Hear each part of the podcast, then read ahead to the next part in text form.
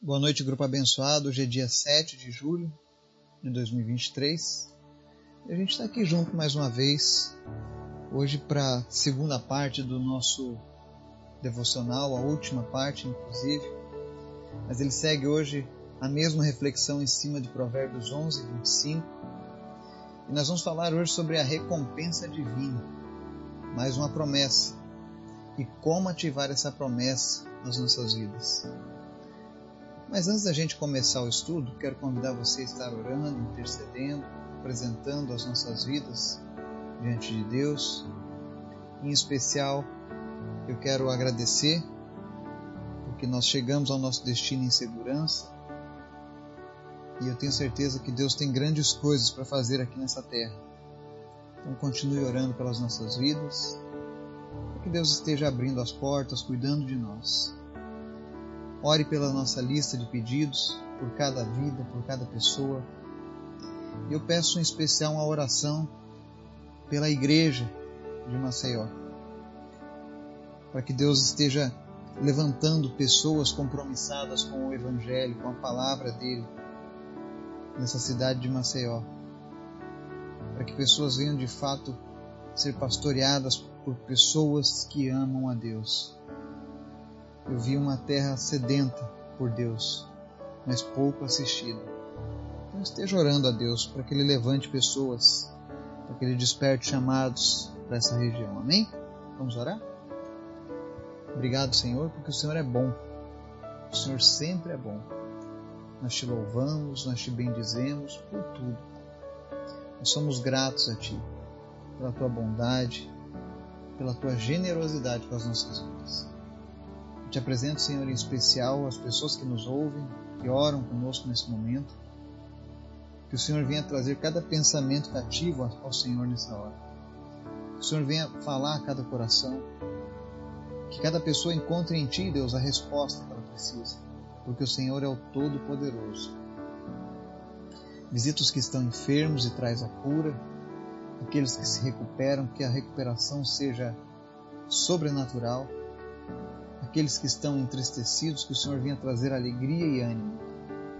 Senhor, em nome de Jesus, nós te nos alegramos em Ti e nós te pedimos nessa hora, Pai. Nos ensina.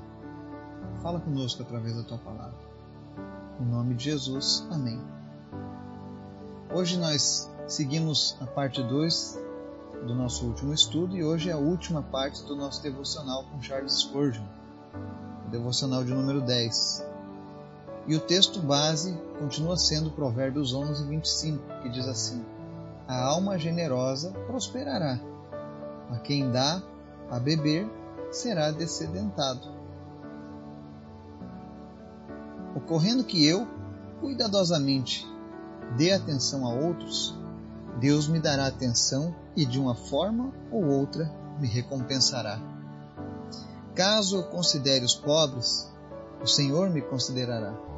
Caso eu zele pelas crianças, o Senhor me tratará como seu filho. Alimente eu o seu rebanho, e ele me alimentará. Regue eu o seu jardim, e ele fará de minha alma um jardim regado. Essa é a promessa do próprio Senhor. Minha é a incumbência de cumprir a condição, e assim esperar que ela se realize. Eu poderei preocupar-me comigo até que atinja estado mórbido Posso zelar por meus próprios sentimentos até que nada sinta, e posso lamentar minha fraqueza até que fique fraco demais para lamentar. Será muito mais benéfico para mim tornar-me compassivo e, por amor a meu Senhor Jesus, passar a preocupar-me com a alma daqueles ao meu redor. Meu reservatório está atingindo um nível reduzido. Não há chuva fresca que venha enchê-lo. O que devo fazer? Abrirei o tampão e deixarei que seu conteúdo flua para regar as plantas murchas ao meu redor. O que vejo, minha cisterna parece ser cheia conforme seu conteúdo flui. Uma fonte secreta está em ação. Enquanto eu permanecia estagnado, a fonte fresca estava selada. Mas à medida que minhas reservas escoam para irrigar outros, o Senhor pensa em mim. Aleluia. O devocional de hoje, ele nos mostra que Quanto mais nós nos entregamos, quanto mais nós nos doamos para viver o propósito do Senhor, mais Ele faz em nossas vidas. Nesse caso de hoje, o pregador traz o exemplo de uma fonte, de uma cisterna.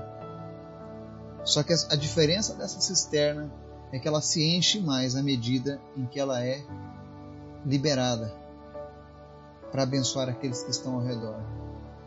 Esse é um dos propósitos do Senhor nas nossas vidas e ele tem uma promessa de que quando nós damos de beber a quem tem sede, Deus mesmo saciará a nossa sede. É aquela máxima, amar ao próximo como a ti mesmo. Em outros estudos, Jesus fala: faça aos outros aquilo que você gostaria que fizessem com você. E quando nós entendemos esse propósito e praticamos, o próprio Senhor é quem nos recompensa. Que nós possamos estar firmes nessas promessas, que nós possamos vivê-las, que nós possamos nos esforçar a cada dia para que possamos cumprir essas condições que foram dadas pelo próprio Senhor, para que possamos viver as bênçãos que Ele mesmo preparou para nós. Deus nos abençoe, nos guarde, no nome de Jesus. Amém.